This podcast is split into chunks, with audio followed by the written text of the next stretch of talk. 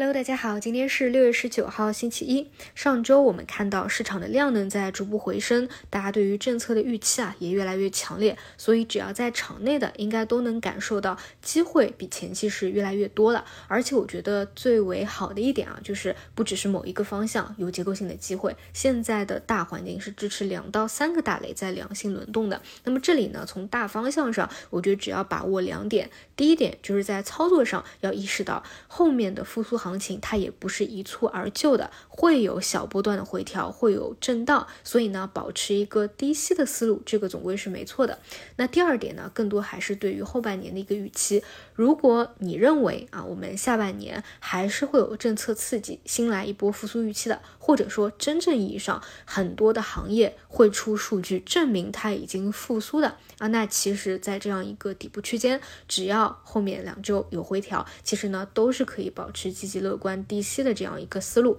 那么就具体的方向而言，无非呢就这么几个大类。整个周末讨论最多的还是现在两大轮动的分支，一个就是 AI 的泛科技项，一个呢就是复苏项。那么复苏项呢，现在比较明显的啊，就是呃力度比较强的，或者已经有政策。支持的就是汽车的大类，所以汽车产业链我觉得是可以继续看的。那复苏汽车和 AI 相结合的，就是无人驾驶这一块呢，也是昨天在给大家录了一期节目啊，去讲一讲自动驾驶未来的三步走的发展路径。那这个周末呢，奔驰官宣 XGPT。会整合进用户体验语音助手，它也是一个重要事件啊，代表着大模型从云到终端。因为我一直觉得啊，你从一个终局的角度来看啊，AI 不可能只停留在聊天机器人这一块，一定是会在各种终端能够落地的。所以复苏线呢，如果是要挑一个重点看啊，我觉得还是可以看一下汽车产业链。那么第二大类呢，就是 AI 加。那我理了一下啊，基本上现在市场资金抱团的一个呢，就。就是 CPU 现在在一个加速期，这种你只能顺应市场啊，在加速期肯定也是上涨不言顶的，你不可能说什么时候真正的结束。那第二点呢，其实跟去年那一波新能源的新技术非常的相近。那到它的一个后期啊，因为真正受益有业绩的个股，大家都非常清晰、非常明牌了，所以呢，资金可能会去挖掘一些补涨。那往往会倾向于哪些呢？比如说，它新出了一个公告啊，说自己在投资相关的算力项目，或者说他去收购了。其他的算力项目，或者说他本来不是做算算力相关的，但是他新出了一个公告啊，说现在要跨界了，也做算力了。那其实跟去年那些新技术很像，很多的光伏公司啊，它本来可能是卖牛奶的，或者做。纸杯盒的啊，大家可能都知道，哎，这东西的技术壁垒也没有那么高，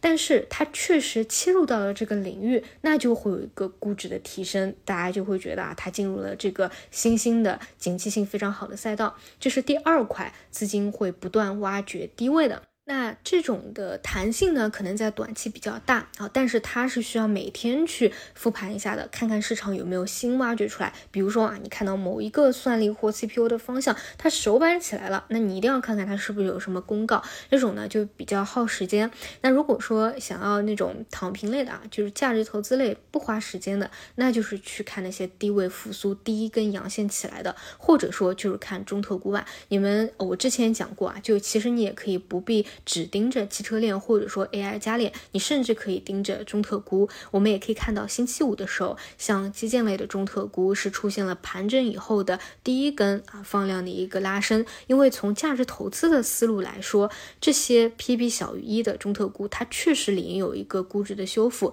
如果说下半年有一个比较好的市场系统性的行情的话，其实也缺少不了中特估，它就是一个前后顺序的问题啊。所以这是两者的区别。那 AI 的第三条线，我觉得是微软线啊。之前我们一直在说找英伟达的产业链，AMD 的产业链，但是微软啊，大家也要知道，它现在也创出历史新高了，它的市值是超过了二一年的高点，而且在投资者的会议中表示，微软云的 AI 业务会最快达到一百亿美元，并且在不断的成长。简单来说，就是微软它的 AI 收入是直接兑现的，导致它的股价创了新高。而微软又是应用类的头部龙头公司。所以你想，市场的资金会不会去想这个逻辑啊？就是能够兑现应用业绩的头部的公司，理论上跟微软对标一下，也能够达到一个新高来。所以我估计啊，应用类的头部的企业，呃，或者说真的是有爆品潜力的，